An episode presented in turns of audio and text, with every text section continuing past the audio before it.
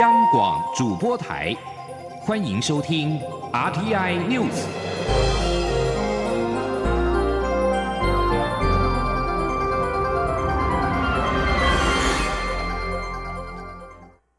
各位好，我是主播王玉伟，欢迎收听这节央广主播台提供给您的 RTI News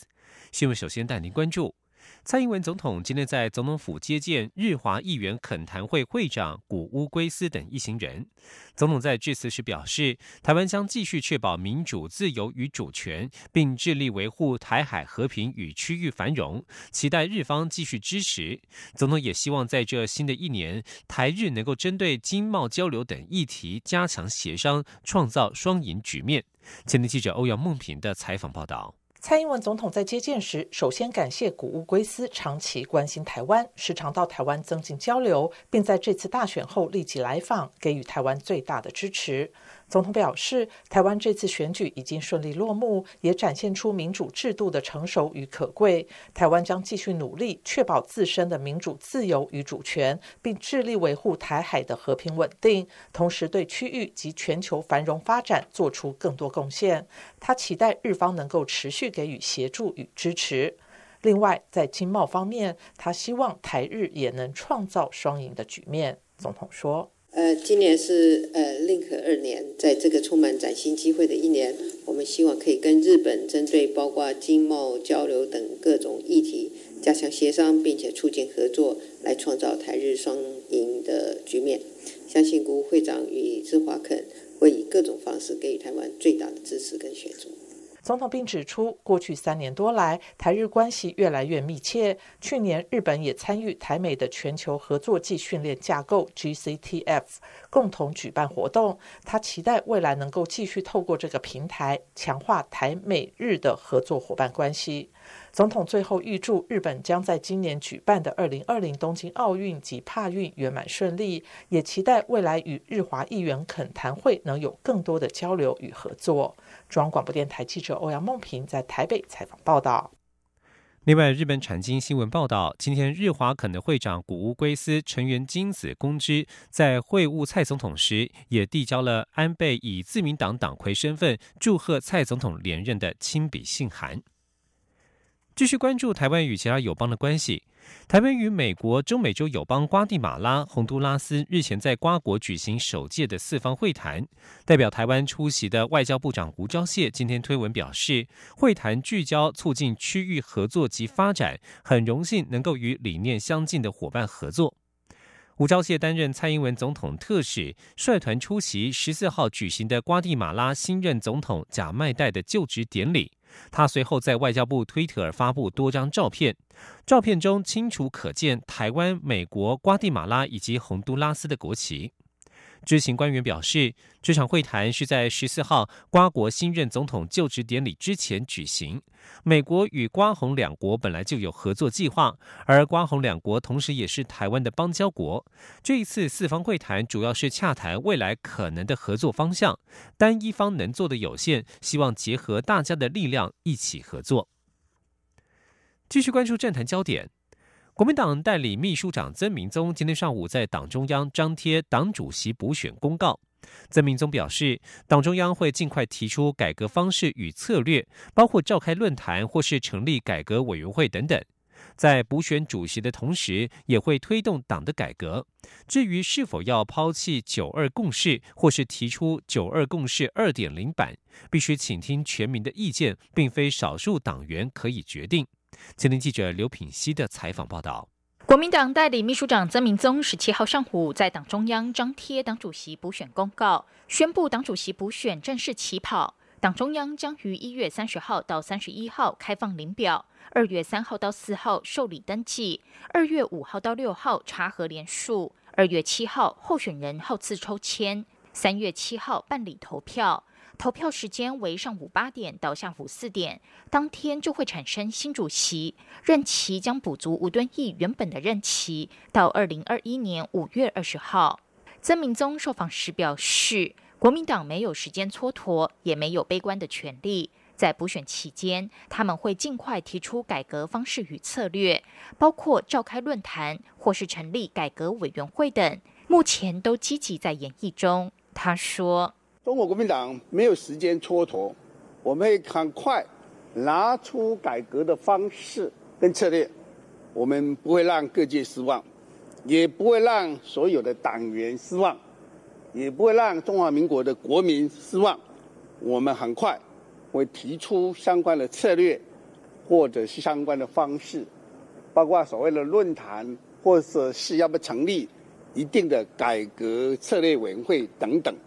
我们都积极在研议当中。我们希望越快越好。曾明宗强调，改选与改革并行不悖，在改选的过程中，党的改革也会陆续推动。此外，为了党务推动稳定，他们也会视业务需要回聘已经请辞的一级主管，但不会全部回任。这两天就会做出决定，并交由下周中常会通过人事案。对于党内出现抛弃九二共识的声音，曾明宗说，要看这是否为主流声音。国民党是全民政党，必须倾听各界的意见。要不要抛弃九二共识，或是提出九二共识二点零版，不是由少数党员决定，而应该倾听两千三百万民众的看法后再做决定。国民党青年部主任萧敬言受访时则说，青年部打算结合党内青年明代幕僚等，召开闭门会议，凝聚共识，规划党的改革方向。如果有必要。也不排除以公开辩论的方式讨论，拟出党内青年世代改革白皮书，交由新主席落实执行。央广记者刘聘熙在台北的采访报道。继续关注财经焦点，五 G 第一阶段频谱竞标落幕，总标金标破新台币一千三百八十亿元。学者今天指出，总标金过高不利于五 G 电信产业发展。由于电信也是国力的一环，建议政府应该善用标金，加速五 G 建设普及，推展价值应用，并且投入未来的电信技术研发，专款专用。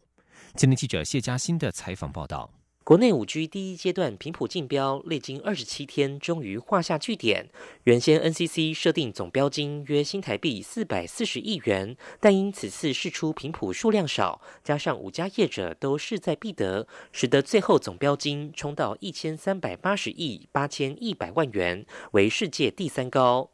台湾大学电机系教授林宗南十七号受访表示，此次竞标结果若以单位平宽价格来看，台湾为世界第一，但我国 GDP 却非数一数二。由于标金相当于是电信税金，在五 G 尚未普及前就收取这么高的税金，对国家、产业及民众都有害。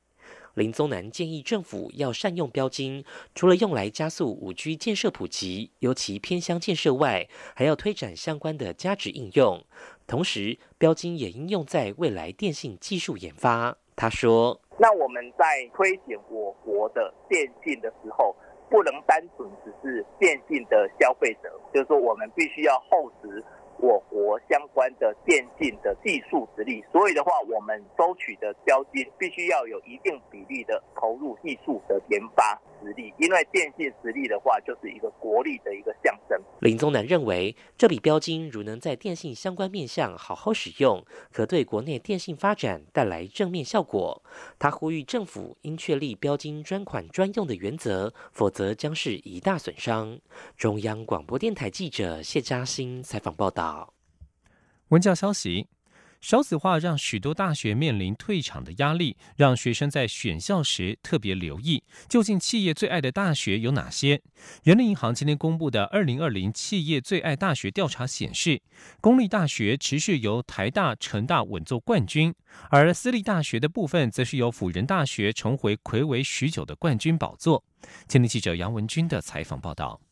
人力银行在调查一千九百四十位企业主管及人资后，十七号公布二零二零企业最爱大学。今年最让雇主感到满意的公立大学，持续由台大、成大稳坐冠亚军，后面依序为正大、清大、交大、师大、台北大学、中央大学、中兴大学及中山大学等。在私立大学的部分，由辅仁大学重回魁违许久的冠军宝座，中原大学则以些微的票数落差紧追在后，后面排名依序为东吴、逢甲、淡江、东海、明传、世新、元智、中华大学。一人类银行职涯发展中心总经理李大华表示，台湾正处于产业转型的关键时刻，具有完整学系的综合性大学，在跨领域的应变力上，能提供给在校学生更多的资源，较为受到企业主青睐。他说。在辅大方面，它呃呃设备还有它的系所涵盖面是比较广的。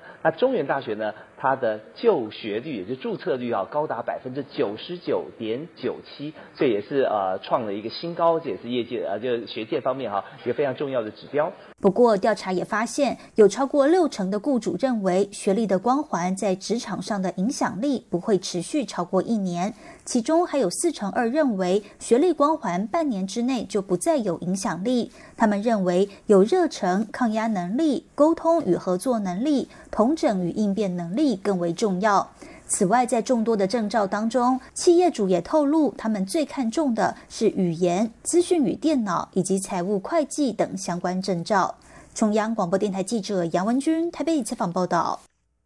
关心国际消息。中国武汉市卫生健康委员会十六号深夜通报，十五号又有一名当地新型冠状病毒感染肺炎者死亡，死亡者是六十九岁的男性。目前当地累积的武汉肺炎病例仍是四十一例，治愈出院的十二例，重症有五例，死亡的则有两例。武汉市卫健委官网指出，这名男子有严重的心肌炎、肾功能异常、多脏器功能受损严重，电脑断层显示有肺纤维化、肺结核、胸膜结核等疾病。十五号凌晨抢救无效死亡。不过这一则通报没有提到死者是否与华南海鲜城有关。二零一九新型冠状病毒肺炎目前在武汉有四十一人被确诊，甚至国外也出现病例，但中国其他省份却没有相关疫情。有不少中国网友开始质疑政府的资讯不透明。中国人权民运信息中心指出，泰国和日本只有数百人近期去过武汉，就已有两人确诊。而与湖北邻近的六个省份总人口高达四亿，不止数百万人去过武汉，但至今除了武汉之外，中国其他地区没有出现任何疫情。他们质疑当局故意隐瞒。美国联邦参议院十六号以八十九票对十票的压倒性优势，表决通过一项新的北美贸易协定，让深陷弹劾案的美国总统川普继美中达成第一阶段贸易协议之后，接连获得第二项的贸易胜利。这项法案面临了部分反对。参议院民主党领袖舒默表示，法案未能处理气候变迁的威胁。还有宾州共和党参议员杜美抱怨这项法案为自由贸易设下了障碍。然而，由于协定是在川普的促成下谈判的，因此川普签署这项法案将是毋庸置疑。新的北美自由贸易协定将取代有二十五年历史的旧北美自由贸易协定，针对美加墨三国之间有关汽车制造、电子商务、智慧财产限制与劳动条款等规定进行更新。美国总统川普弹劾案审理在十六号正式展开。川普预测联邦参议院对他的弹劾审理不会花太多时间。他并且再次驳斥有关他滥权的指控，声称这是一场骗局。川普向记者表示，审理应该会进行的非常迅速。相关指控是彻头彻尾的党派偏见，完全是一场骗局。不过，美国国会稽核处十六号表示，白宫扣住国会通过给予乌克兰的安全援助，此举违反了联邦法律，这对面临弹劾案审理的川普而言是一大打击。联邦众议院十五号表决通过，把针对川普的两项弹劾条文送交联邦参议院。两项条文分别为滥权以及妨碍国会调查。在滥权的指控部分，包括川普扣住国会同意拨给乌克兰的三点九亿美元安全援助。民主党表示，此举的目的是施压乌克兰当局调查川普的政敌拜登。而美国国会稽核处指出，不能允许总统以自身的优先政策取代国会已制定的法律。以上新闻由王玉伟编辑播报，稍后请继续收听央广午间新闻。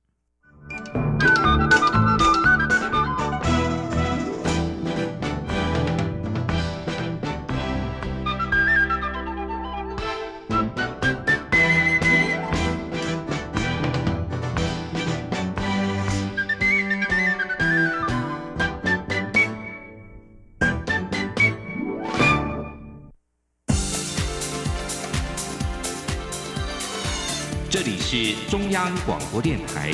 台湾之音，欢迎继续收听新闻。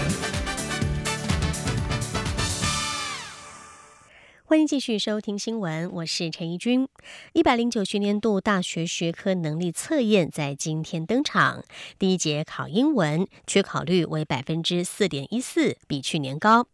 维内老师表示，英文考题的取材相当生活化，题组选文主题包括了蓝色星期一的由来、夹脚拖的演变等等。作文则是以卖场周年庆的新闻图片，要考生看图说故事，整体难度适中，具有一定的鉴别度。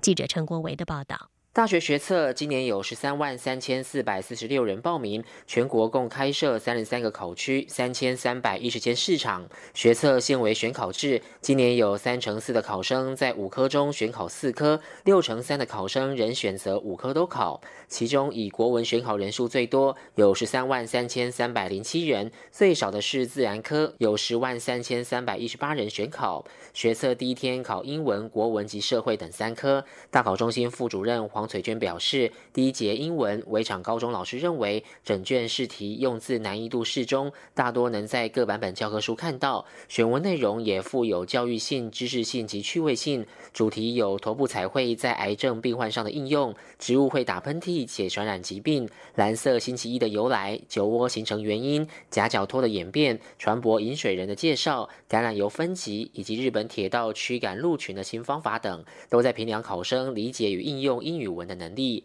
英文作文，请考生观察两张卖场周年庆的新闻报道图片，根据内容叙述场景及正在发生的状况，并叙述想象接下来的发展和结果。主题上因为涵盖了不同的评量的重点，难度大多控制在中间的难度。相信跟过往一样，还是会具有一定的鉴别度，可以区分不同能力群的考生。维内市考生则指出，今年题干叙述清楚明了，较少文法艰涩的语句，阅读测验文章容易判读作答，综合测验较难，考验文法和语义结合的能力。但整体而言，考生如果能充分利用时间，仔细判读及构思作文，应可拿到不错的分数。中央广播电台记者陈国伟台北采访报道。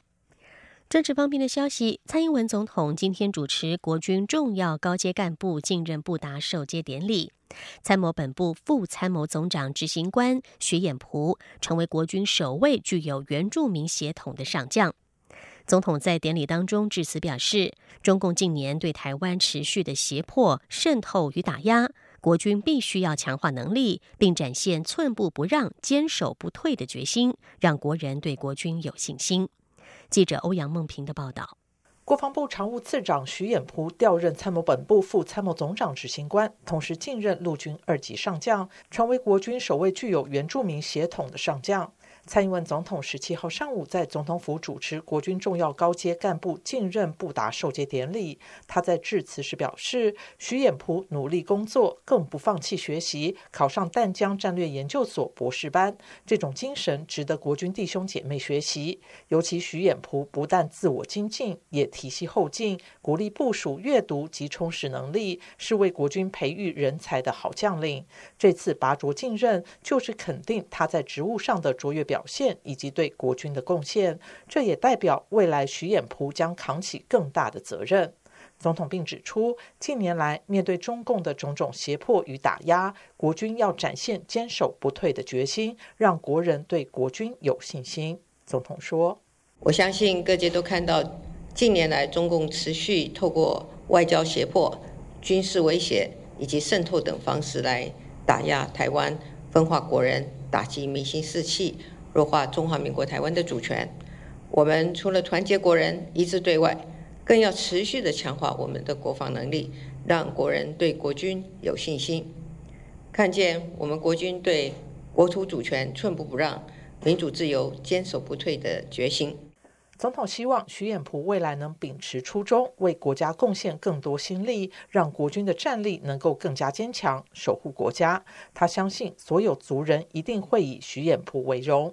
由于黑鹰直升机在二号失事，造成参谋总长沈一鸣殉职。蔡总统核定由海军司令部司令黄曙光调任参谋本部上将参谋总长，参谋本部副参谋总长执行官刘志斌调任海军司令部上将司令，原国防部常务次长徐衍璞则调任参谋本部上将副参谋总长执行官。相关人事案已经在十六号生效。中央广播电台记者欧阳梦平在台北采访报道。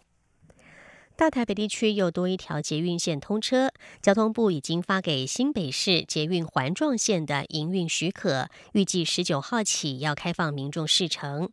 新北市长侯友谊今天表示，和台北市长柯文哲商量之后，预计一月三十一号或者是二月一号举办环状线的通车典礼，之后再开放民众试乘一个月。未来新店、中和、板桥和新庄会连成一线，新北市民交通更为便利。记者王维婷的报道。交通部十六号核发捷运新北环状线第一阶段营运许可，新北市十九号起每天早上十点到下午四点开放民众免费试乘。新北市长侯友谊十七号受访时表示，待台北市长柯文哲回国后，预计在一月三十一号或二月一号举办通车典礼，之后继续开放民众免费试乘一个月。侯友谊说：“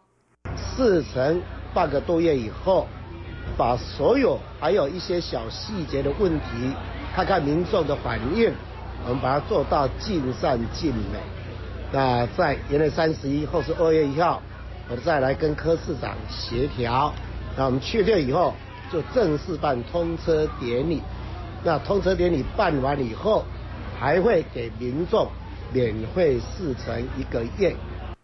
环状线第一阶段接在新北市境内，全长十五点四公里，从新庄新北产业园区到新店大平林，连接新店、中和、板桥和新庄四个地区。沿线共有十四座车站，其中八站可以转乘台北捷运或机场捷运，并在机场捷运新北产业园区的 A 三站可预办登机及行李托运服务。侯友谊表示，未来新店地区的居民可以利用环状线进进入台北市区或到新庄地区，交通更加便利。另外，国民党代理秘书长曾明宗今天张贴国民党主席补选公告，确定于三月七号举行党主席补选和中常委选举。媒体询问侯友谊对党主席人选的看法，侯友谊表示，他非常关心国民党的发展，但国民党除了要凝聚力量往前走，更要符合民意趋势，必须与年轻世代的想法连结。他表示，中华民国是我们永远守护的家园，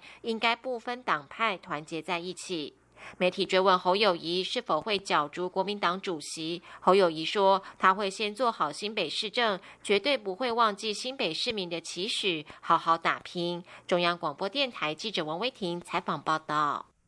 同样是交通的议题，这是远东航空在去年的十二月十三号起停飞，至今已经超过一个月。针对远航后续处理问题，社会也持续的关注。交通部长林佳龙今天表示，交通部昨天由于远东航空董事长张刚维进行协商，不过包含员工薪资以及消费者赔偿等问题都还没有共识。林佳龙提醒，张刚维的处理方式会影响交通部对恶意态度的认定，同时也会进一步影响到刑责。他也再次呼吁张刚维应该拿出诚意解决问题。交通部观光局在今天举行二零二零解良山脉旅游年记者会，发表了七条高山经典路线、二十五条中海拔路线以及八条结合原乡形成的衍生路线，期盼借此争取国际游客，同时也希望透过口碑行销，进一步推广台湾的高山之美。记者郑祥云、肖兆平的报道。为了让更多海内外游客感受台湾山脉魅力，观光局与台湾生态旅游协会合作推出山脉路线。理事长郭成梦表示，他因为学术研究关系，走遍世界高山，衷心认为台湾高山不仅美丽，原民文化的多样性更是无人能及。把高山跟原民文化结合，肯定会是世界亮点。他说：“台湾如果说要在全世界端出一样东西是。”别人没有的这个东西，就是吉良山脉加原住民部落。于是观光局从台湾头到台湾尾，就把不同原名的传统狩猎区连成七大高山经典路线，又进一步分出二十五条的中海拔路线，最后更结合原乡特色，归出八条的衍生路线，要让旅客漫步山林，也体验部落风味。观光局表示，二零一九年已经有十六团，共一百九十二位游客参加脊梁山脉生态旅游，带来了新台币一百九十二万的产值。预估今年会有一百团，一千两百位游客，共会有新台币一千两百万的产值。交通部长林佳龙也说，深度的生态文化之旅，加上周边观光配套，相信对国际口碑行销会很有效果。他说：“那也期待二零二零。”啊，来自全世界的呃旅客，啊，他因为来做山脉旅游，而可以做口碑行销，好，他回到他的国家的时候，他就会帮我们宣传，啊，那这也是我们最近在谈说，到底陆客来不来的问题，好，我们的呃旅游的结构转型啊，可以利用这一次啊的一个契机。好，来提升啊整个品质。不只有方案，观光局也培训部落居民成为专业的生态导览员，希望透过原乡力量，一起分享台湾的高山之美。中央广播电台记者郑祥云、肖兆平采访报道。高山旅游受到欢迎，不过最近曾经到过美国优胜美地国家公园的民众要特别注意。优胜美地国家公园在十六号表示，最近数周曾经到过这里的大约一百七十人感染了一种与诺罗病毒一致的肠胃疾病，而且已经有两个人确诊。国家公园发言人盖蒂曼说：“这些生病的人之中，大多数在一月的第一周左右曾经来到优胜美地谷，过去数天来通报的新病例已经减少。”盖蒂曼说：“优胜美地和国家公园卫生官员正在调查疾病爆发的原因。”他并且补充说：“绝大多数的通报疾病都与诺罗病毒一致。”美国疾病控制及预防中心形容，诺罗病毒是一种非常具传染性的肠胃疾病，透过接触受到感染者或者是受污染的表面而传播，会导致呕吐和腹泻的症状。盖蒂曼说，在这起疾病爆发事件之后，优胜美地正在进行大规模的清洁，并加强卫生协议。再来看到日本政坛被视为未来日本首相接班人选之一的环境大臣小泉进次郎，今天喜获麟儿。他曾表示，等孩子出生之后，将在三个月内休两个星期的育婴假，致力成为日本在职父亲的榜样。以日本男性来说，休育婴假是相当罕见的举动。小泉进次郎表示，希望以自己的育婴假为契机，促进一种大家能够轻松请到育婴假的工作方式。不过，也有部分议员批评他的做法，表示应该要把公职当作第一要务。安倍晋三政府力推女性经济学政策，希望借此提高女性就业，一直支持更多男性休育婴假。并且鼓励企业实现更为美好的工作与生活平衡。事实上，日本是世界上育婴假最大方的国家之一，为男性和女性提供最高一年的部分带薪假，或者是在没有公共托婴服务之下更长的假期。然而，只有百分之六的父亲可以休育婴假，而且大多数休不到一周的时间。法国高等商校的校友六号在媒体揭露，学校长期纵容性别暴力以及歧视，举证例例，引发轩然大波。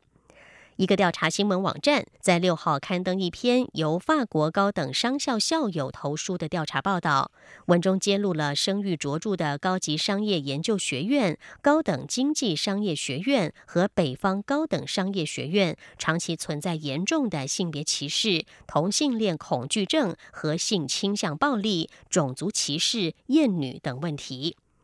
调查报道搜集了许多校友所提供的影片、照片、信件、WhatsApp 讯息以及证词，在四页的报道当中公开。由于证据及当事人证词充足，调查报道引发了学界轩然大波，遭到点名学校的负责人纷纷出面驳斥。不过，有五百多名校友在十五号联名投书《解放报》，表示报道的内容确实存在，呼吁集体觉醒以及改变。以上天 N News 由陈怡君编辑播报，谢谢收听，这里是中央广播电台台湾之音。